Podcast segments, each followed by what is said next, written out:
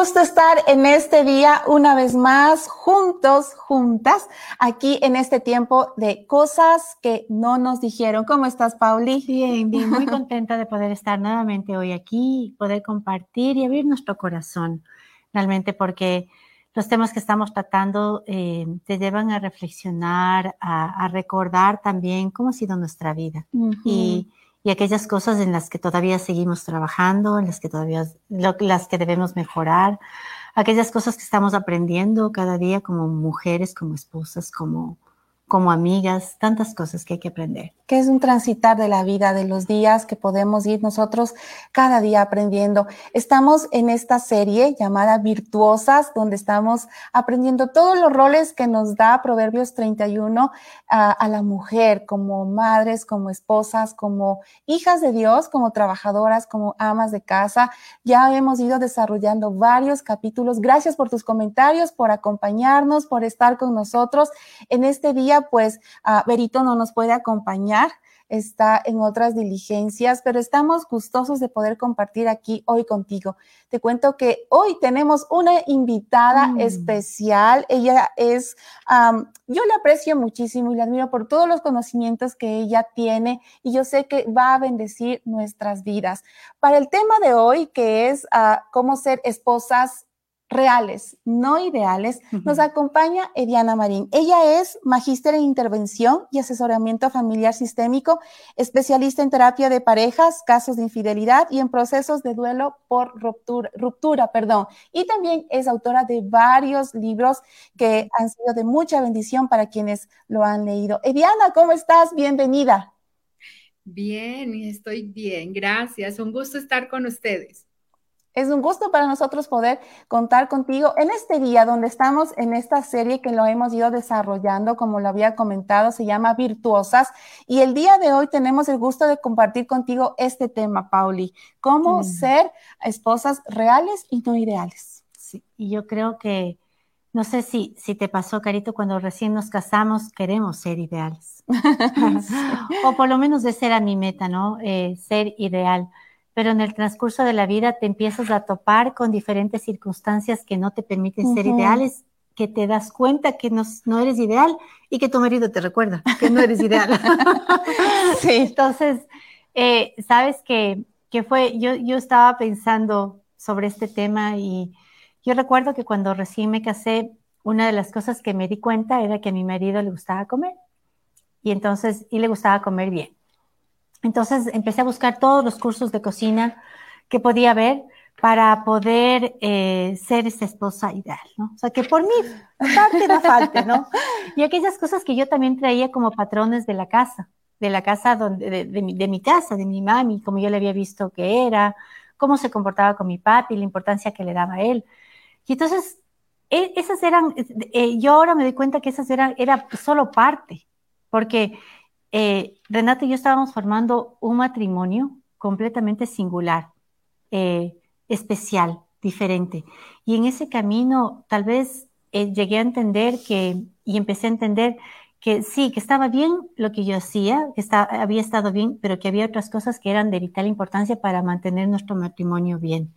Y me fui convirtiendo en una esposa real, ya esa, esa linda niña que se casó con el vestido de novia y, vivieron felices, llegó hasta el día que nos casamos, de ahí en adelante el, matrimonio es un, es un yo siento que es un, es un engranaje que empiezas a trabajar, a limarte, a lijarte, ¿no? Como dice la palabra, a gozarte. Y, y es algo, es algo a veces difícil de entender, pero realmente cuando empiezas, realmente el, matrimonio es una, es una etapa de la vida donde muchas cosas tienes que pulir junto con tu esposo. Totalmente. Me haces acuerdo, igual cuando yo me casé, tenía toda esa ilusión, ¿no? Y, y, yo en mi corazón hacía la promesa de no fallar, de ser ideal, esposa que, que mi esposo quiere tener y me esforzaba por hacer muchas cosas, me esforzaba en mis palabras, me esforzaba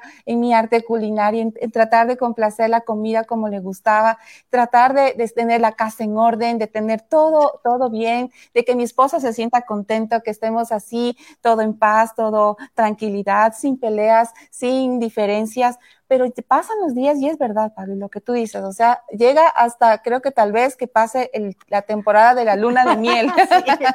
Y empieza la realidad, empezamos a abrir los ojos y empezamos a ver todas estas situaciones que, que por más que nos esforzamos, fallamos, que por más que a veces uno quiere eh, poner todo lo mejor de nuestra parte, hay días que no son tan buenos y pues nos pegamos contra el esposo, el, mal genio o el mal día.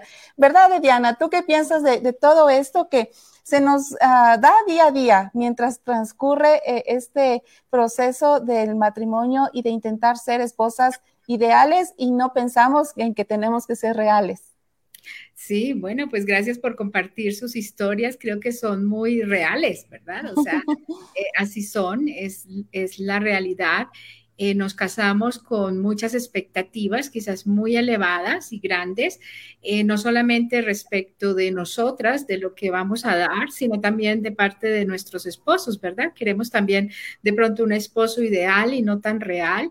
Entonces creo que es normal este choque o esta fricción, es parte de la vida y los, y los matrimonios, pues vivimos diferentes etapas. Y ustedes hablaron de la luna de miel y, y vuelta a la realidad, ¿cierto? Entonces es normal encontrarnos con que somos diferentes, con que no nos vamos a conocer sino en esa convivencia diaria y es lógico que van a haber roces y van a haber diferencias. Y de pronto una palabra que no les va a gustar mucho, pero que me gusta decirla, es normal un poco de decepción, ¿cierto? De, parte nuestra, hasta de nosotras mismas y de pronto de nuestro esposo. Es normal porque no somos perfectos.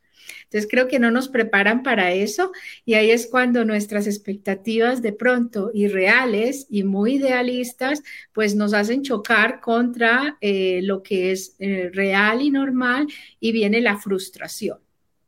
Así es, justamente es esta parte de la decepción, cuando empezamos a conocer al real esposo, al real hombre con el que nos casamos, Pauli. Y cuando ellos también nos conocen a nosotros como realmente somos, porque cuando tenemos la, etapa de noviazgo, eh, enseñamos nuestra mejor cara, la mejor versión. la mejor versión.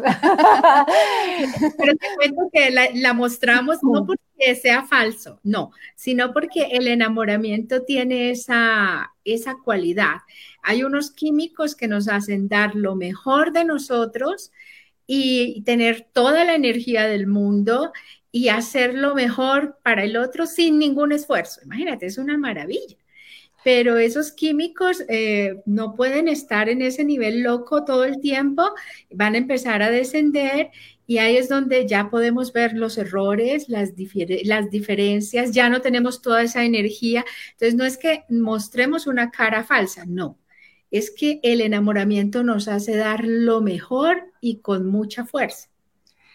Eh, ah, y, tienes toda la razón, y, pero, pero nos, nos, presentamos aún, ¿no es cierto? Cuando viene el enamorado a buscarte, tú no sales pues en, en, en el rulo con el rulo ni nada, no, pues ya, ya sales casi, casi como para, la, para, para el desfile de modas. Entonces, eh, y, y, cuando te despiertas en la mañana, después de ya, ya te casas y todo, y empieza el día a día, eh, resulta que no nos levantamos pues ni peinadas, ni, ni o sea, ya nuestra, nuestra realidad es, es otra. Y entonces, ¿cómo, cómo, cómo, cómo trabajas en esa área? ¿Cuánto amor debes tener? Porque tu marido tampoco se levanta. Así, tampoco, también se con los pelos parados. y cepillado los dientes. Además de eso, va ya, ya la rutina de ir al baño, de tantas cosas que son parte de la vida y que uno no, no, las, no las piensa, creo yo.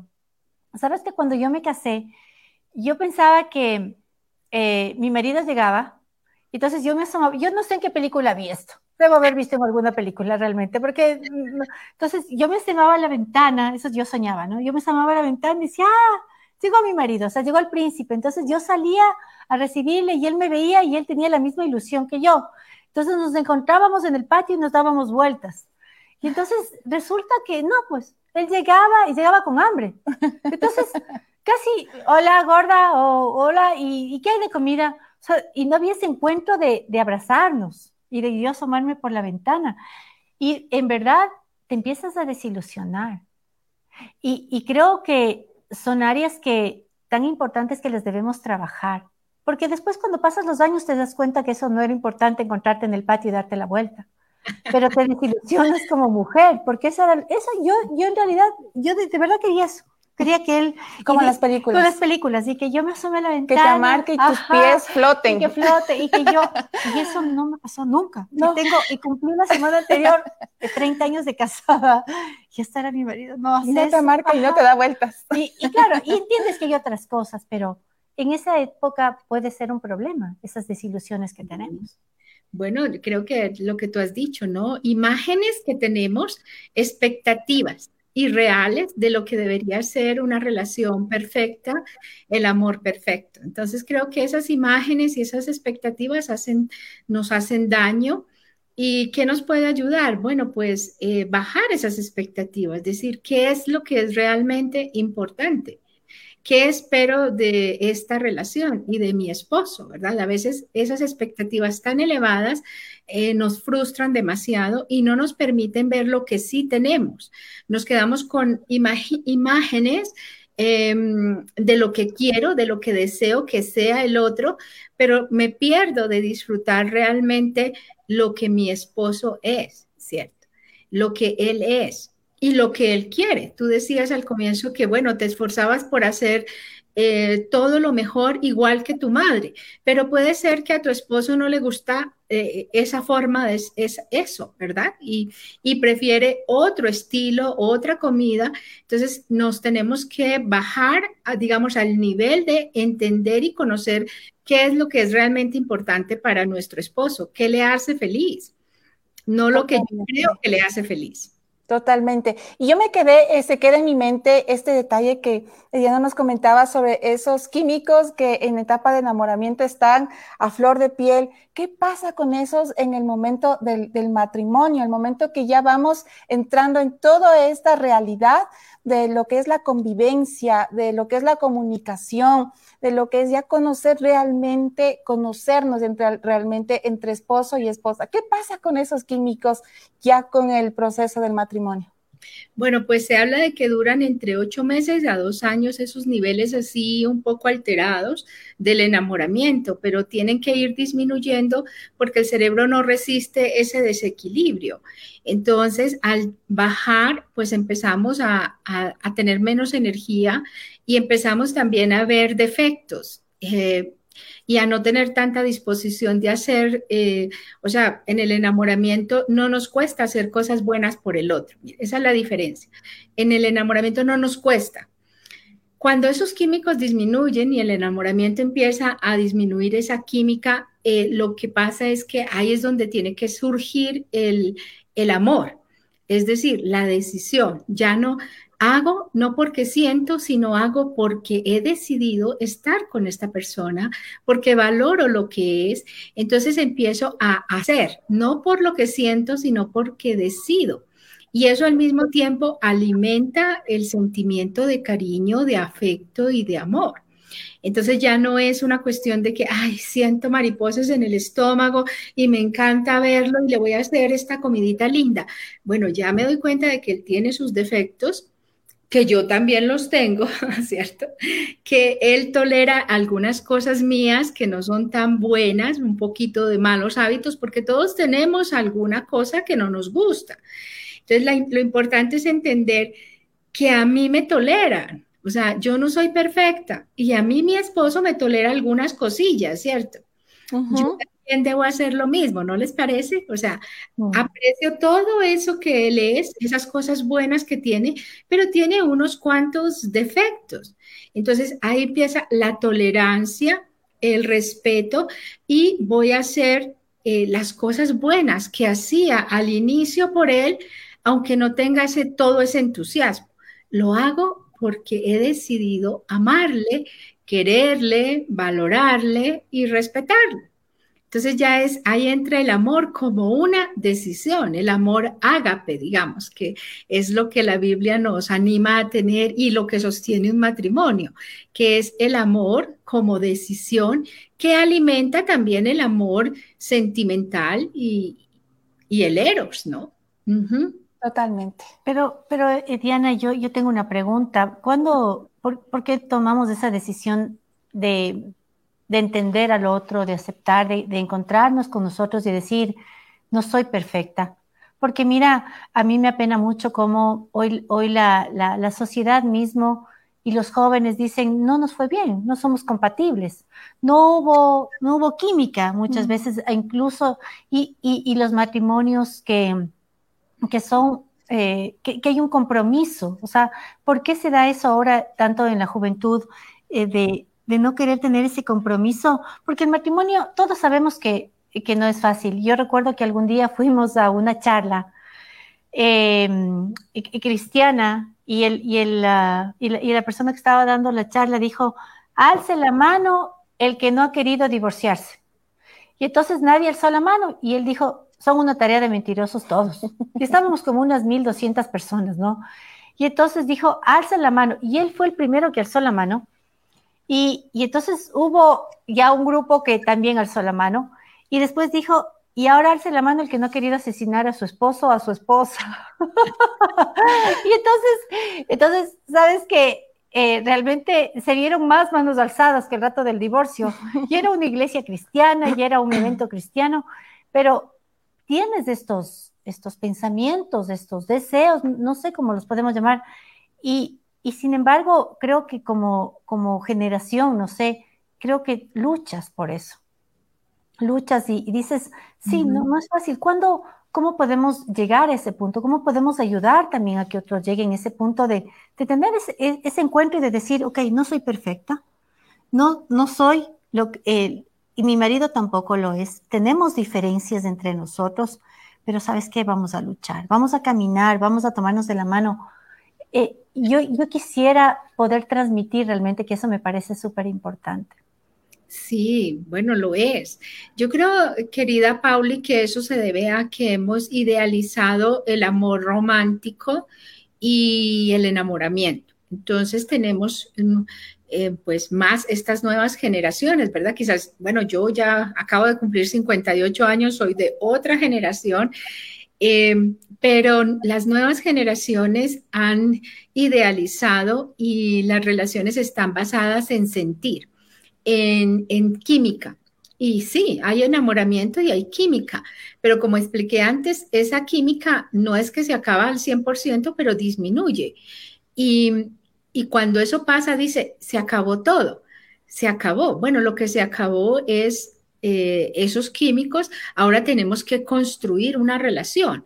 Entonces, creo que es muy importante eh, replantear qué es, eh, qué es el amor y qué es lo que queremos. Si tú quieres a las nuevas generaciones decirle, ¿qué es lo que quieres? Una, una relación a largo plazo, duradera, significativa.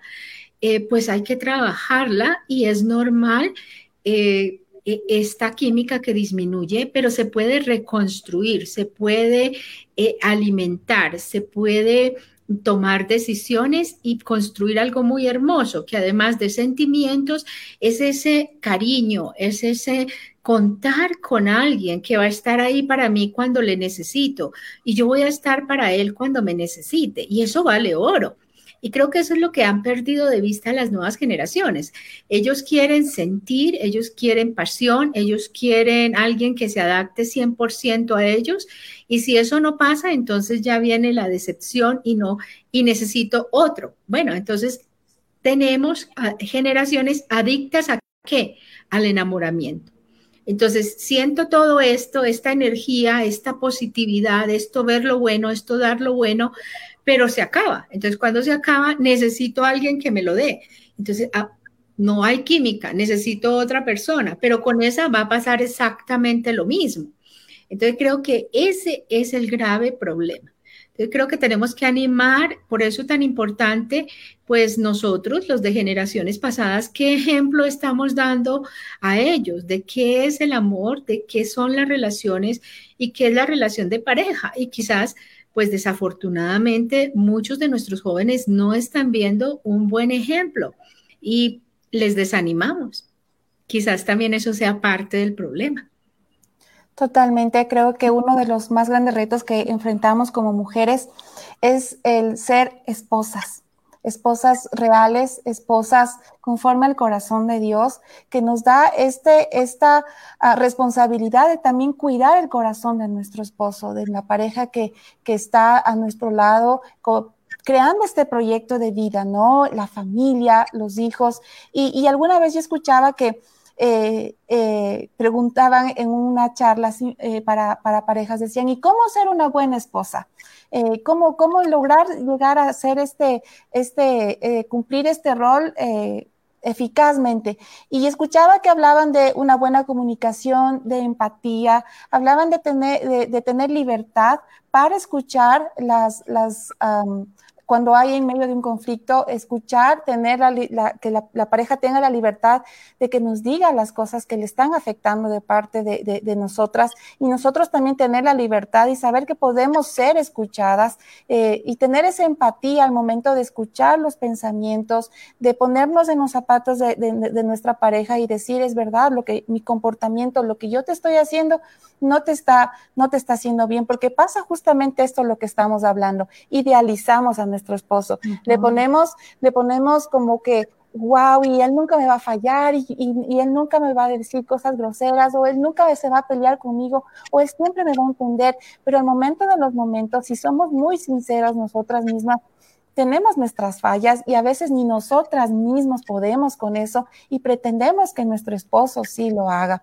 Entonces, yo creo que eh, ser muy realistas y muy conscientes de lo que estamos haciendo como esposas para que nosotras podamos llegar a esta a esta realidad de ser esas esposas idóneas, como nos dicen, ¿no? La mujer, la, la, pareja idónea de nuestro esposo. Pero ¿cómo, cómo llegar a, todo esto, Pauli? Es todo un proceso de años de trabajo, de, conversaciones. Sí, es un proceso de, yo creo, de, menguar uno mismo, de, de, pedir, de, pedir perdón.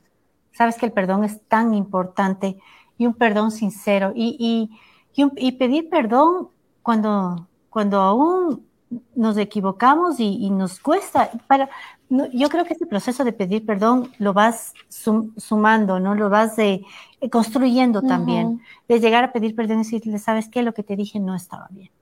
Me mi equivoqué, actitud. mi actitud, me equivoqué. Pero eso lo vas tratando con, con, el tiempo, porque realmente cuando nos casamos idealizamos tanto al matrimonio y pensamos, cuando nuestros padres también han trabajado por llegar a cumplir, en el caso, yo digo, de, mis papis, llegaron a cumplir más de 50 años de, matrimonio. Y les costó, y si uno, uno ve la historia de nuestros padres, no fue fácil tampoco. Fue un trabajo del día a día. Y creo que es lo que nosotros debemos hacer, tomar esa decisión de hoy. Em, yo, yo no puedo pensar que tengo el hogar perfecto, porque no lo tengo. Tengo un hogar que hemos pasado por situaciones muy difíciles a ratos y donde hemos tenido que tomar decisiones difíciles, pero eh, hemos cumplido 30 años de matrimonio y hoy siento que, que nos hemos asentado ya. Nuestros hijos están yendo de la casa y nosotros nos vemos los dos y nos tenemos el uno al otro, pero hemos trabajado duro y nos ha costado lágrimas. A mí me ha costado a veces tiempos difíciles. Yo recuerdo una vez que conversaba con Renato y él me dijo, yo aún todavía te quiero. Mm. Y porque estábamos pasando por una crisis muy fuerte y, eso, y eso me hizo reaccionar a mí, decirme y decir, eh, tengo que seguir luchando porque este hombre me dice que todavía me quiere, que todavía me quiere, y que, pero que también hay una posibilidad de que me deje de querer cuando me dijo yo aún todavía.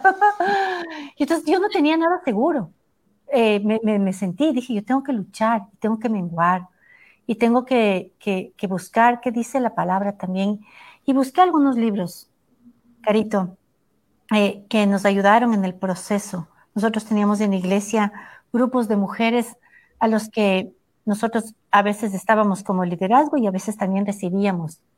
Y, hubo libros que marcaron, que marcaron nuestras vidas para que hacíamos estudios profundos donde nos encontrábamos con mujeres que pasaban los mismos problemas que nosotros. Y eso nos hizo sentir empáticas y mm. saber que, que debemos eh, eh, trabajar por nuestros hogares, trabajar por nuestras familias. ¿Qué legado estamos dejando a los hijos? ¿Vale la pena luchar? ¿Vale la pena a veces callarse? Porque a las mujeres sí nos cuesta. no sé si a ti, Eliana, pero a mí me cuesta, Eliana, pero para mí me cuesta quedarme a veces callada cuando creo que tengo la razón. Pero es jugar, es quedarme callada, creo que edificó eh, y, ha podido que hasta el día de hoy nosotros podamos seguir juntos. Así es. Ajá, y es todo este proceso que, que nos hace ser reales. Y como estamos y, son parte de esas cosas que no nos dijeron que teníamos que enfrentar. Y en este punto en el que eh, abrimos nuestro corazón, contamos nuestras experiencias y, y es como que hemos podido tener ayuda, consejo, charlas y hemos podido, hasta aquí podemos decir que nos hemos esforzado por ser unas esposas buenas, reales. Pero Diana, yo quisiera que tú en este punto nos ayudes, nos, nos des uh, puntos prácticos, cómo poder em, cuidar el amor y el corazón de nuestro esposo, nuestro corazón como esposas, para en esta realidad que, tenemos ahora, que ya estamos, han transcurrido años, Pauli 30 años, yo voy 12 años, eh, tú no sé cuántos años vas de Diana, pero vamos construyendo toda esta realidad de nuestro matrimonio, de nuestra relación con nuestro esposo, nos vamos haciendo más reales como esposas y hemos pasado por etapas. ¿Qué, ¿Cómo podemos ir fomentándonos, creciendo mucho más? Porque hay mucho más para dar. Sí, bueno, eh, yo voy también para 30 años, ¿no? Eh, estoy en 29 y vamos para 30, así que estamos con la misma fecha, Pau. Eh, bueno, yo creo que lo que nos ha abierto el corazón, Pauli, es muy lindo y lo agradecemos. Y es, estás diciendo una realidad, es que todos los matrimonios tenemos crisis, también el mío, ¿cierto? O sea, pero em, pues son parte, se vuelven parte de nuestra historia y de nuestros triunfos, lo que hemos vivido, lo que hemos superado. Entonces creo que una de las primeras cosas es la aceptación de que nuestros matrimonios es normal vivir situaciones y crisis. El dolor siempre llega a nuestras familias de diferentes formas y, hacen que el matrimonio se tambalee. ¿Cómo, ¿Qué podemos hacer? Bueno, pues creo que eh, la aceptación de esa realidad, el perdón, aprender a perdonar aprender a perdonar esas debilidades y también las nuestras, ¿cierto? Entonces, una mirada compasiva, porque ser familia, ser pareja es un desafío grande y hoy en día tiene muchos, muchas cosas en contra. Entonces, creo que tenemos que ser más compasivos. Em, algo que también nos ayudaría mucho es eh, cuando una mujer eh, decide conscientemente eh, dejar de cambiar al esposo. O sea, creo que todas vivimos esa etapa, ¿cierto? O sea, después del enamoramiento, la vuelta a la realidad, descubrimos esos defectos y no sé, es como muy de la mujer, ah, lo voy a educar, ah, lo voy a cambiar, ah, le voy a, e, esto. Y, y, empezamos una tarea interminable, lo que decía Pauli, ¿cierto? Nos cuesta mucho callarnos, ¿sí? Tenemos creo que eh, una de las formas más lindas es cuando yo te digo a todas las mujeres que nos estén escuchando, si estás en la etapa de voy a cambiar a mi esposo, eso significa no aceptación de lo que él es. Y eso trae mucho conflicto, mucha pelea. Cuando uno llega y dice, no, decido, renuncio a cambiar a mi esposo. Él es como es y voy a empezar esa aceptación. Y cuando hacemos eso, podemos empezar a valorar y disfrutar mucho más lo bueno que esa persona tiene. Y como dije antes, tener esa, esa percepción de que, oye, a mí me toleran algunas cosas, ¿verdad? Defectos, malos hábitos, porque yo no puedo tolerar también algunas cosas de él. Entonces creo que eso cambia la dimensión. Hay cosas que por supuesto no se pueden tolerar, como la violencia, agresiones, por supuesto que no, ahí hay que poner un alto. Pero la mayoría de las parejas pelean por cosas insignificantes que del diario vivir y nos, eh, y nos hacemos la, la obsesión porque así se tiene que hacer. La casa tiene que estar ordenada de tal o cual manera Tú tienes que ser así con tus hijos y no les dejamos ser ellos mismos. Entonces creo que ahí es donde dejamos de ser esa mujer es sabia, esa mujer que, edifica, sino más bien decir, bueno, que eh, me enfoco en las cosas buenas que tiene mi esposo, acepto eh, sus debilidades y, hay tolerancia. Y creo que eso crea un mejor ambiente en la familia y en la relación de pareja. No sé qué opinan ustedes. Es una decisión, eh, Diana, ¿no es cierto? Es una decisión. Yo, yo decido también amar yo decido respetarte. Yo creo que el hombre desde, desde siempre ha querido y ha buscado el respeto de su esposa. Y muchas veces nosotros con ciertas actitudes le faltamos al respeto. No necesariamente yéndonos a los extremos, ¿no es cierto? Sino con, con cosas muy sencillas del día a día, como tú decías. La mayoría de las parejas no nos enojamos por cosas tan graves, que sí hay casos, pero nos enojamos por cosas sencillas. Porque no dejó el cepillo de dientes, porque, porque los zapatos no deja en el puesto como nosotros nos gusta, porque no, porque no hace, porque no como nosotros queremos, cuando, cuando nosotros tampoco somos, tampoco somos, y como yo, yo recuerdo esa perita en dulce que, que, que, a veces pensamos que somos y que tampoco somos. Entonces, cuando reconocemos que nosotros somos seres humanos con fallas, mujeres con fallas, y que tomamos esa decisión de amarte como eres, creo que a mí me ha costado algunos años y por eso ojalá nos pudieran escuchar mujeres que están empezando una vida de matrimonio y que tal vez lo que nosotros hoy lo, que les estamos contando y abriendo nuestro corazón pueda servir de algo para, para no cometer esos errores que de hecho igual vamos a cometer, pero que escuchas y dices, yo escuché algún día eso. Y, y, esa conciencia de, de, tomar esa decisión de, de, querer envejecer. Y ahora me doy cuenta, mira, yo voy un poquito adelante tuyo, un año eh, eh, casada con Renato, yo le miro a mi esposo y digo, valió la pena. Valió la pena, valió la pena. ¿Sabes qué fue? No, había, hubo épocas difíciles, pero fue lindo, fue lindo y aprendimos de eso. Hoy cuando les contamos a nuestros hijos, ellos, e, ellos nos miran y dicen, ¿cómo hicieron? ¿Y qué hicieron en ese caso? Y la vida no fue de color de rosas, ni, ni hubo jardines llenos de flores en todo tiempo hubo también espinas. Así es. Tuvimos que aprender a trabajar con eso y tuvimos que aprender a sortearlas y a ver qué hacíamos con eso. Y, y, hoy creo que le digo al Señor, el otro día que era, le decía, Señor, guárdale a mi marido, algo le dolía, guárdale a mi marido porque ya no podría vivir sin él, porque realmente antes mm. yo pensaba de otra manera, ¿me entiendes? Pero ha sido el tiempo, la bendición, ha sido la provisión de Dios que nos enseñó a encontrarnos. Como te decía, no somos una pareja perfecta, nos falta mucho, pero estamos ahí caminando juntos, que es lo importante. Me encanta lo que en Proverbios 31, los versos 11 y 12 nos dice que el corazón de su esposo está en ella confiado. No carecerá de ganancias y ella le da bien y no le da mal. Qué bonito em, reto que tenemos nosotras como esposas, tener el corazón de nuestros esposos confiados, que puedan hallar bien en nosotras, eh, con nuestra realidad como somos, esforzándonos por ser mejores cada día, esforzándonos por no hacer precisamente aquello que sabemos que le molesta, que sabemos que le saca de sus casillas, siendo sabias, siendo prudentes de Diana, eh, Pauli, eh, en todo este proceso de ser estas esposas reales, no, mm, tal vez para ellos, así como a nosotros se nos cayó el esposo ideal y a ellos se les cayó esta esposa ideal que tenían como expectativa de nosotras.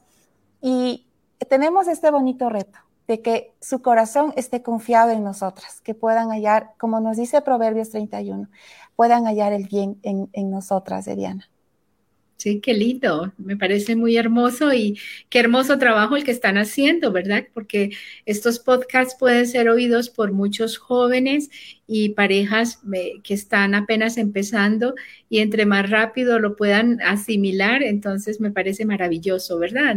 Es una decisión, como decía Pauli, ¿no? La decisión de dejar de cambiar al otro y aceptación y amar. Entonces creo que eso hace, si lo empiezas a practicar, vas a ver la, el, cambio y la diferencia, ¿verdad?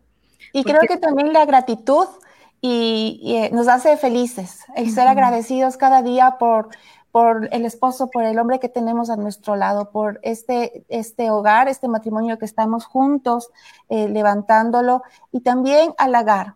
Creo que es algo muy importante halagar eh, sus virtudes, sus esfuerzos, el trabajo que hace, el, cansancio que tiene del día a día por, por proveer al hogar, halagar cada esfuerzo que él hace, creo que también hace que nosotras podamos eh, cooperar como esposas en, el matrimonio.